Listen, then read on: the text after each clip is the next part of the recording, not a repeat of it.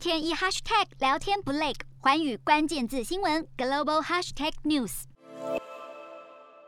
法国和澳洲有关前舰交易取消的心结未解。法国总统马克宏三十一号在 G20 峰会对着澳洲记者继续开炮，言语间显然对澳洲仍有芥蒂。澳洲九月和美国、英国组成 AUKUS 后，随即撕毁与法国近九百亿美元的前舰大单，并宣布与 AUKUS 携手打造核潜舰部队，让法国措手不及，像是从背后被捅了一刀。自此之后，双方关系就陷入了危机。冲突发生至今，澳洲不断重生在事前已经给予足够的讯息，但是却被马克宏打脸，认为澳洲撒谎。面对马克宏指控撒谎，莫里森则否认。他强调，六月在法国时就已经和马克宏提到，传统前舰不符合澳洲战略利益。虽然这个合约事件对澳法关系造成冲击，但他必须要捍卫澳洲的利益。他也坦诚，这是一个艰难的决定。澳洲撤销前舰合约，引爆了澳法外交危机。澳洲放软姿态，想要修复关系，就看法国愿不愿意。给机会，洞悉全球走向，掌握世界脉动，无所不谈，深入分析。我是何荣，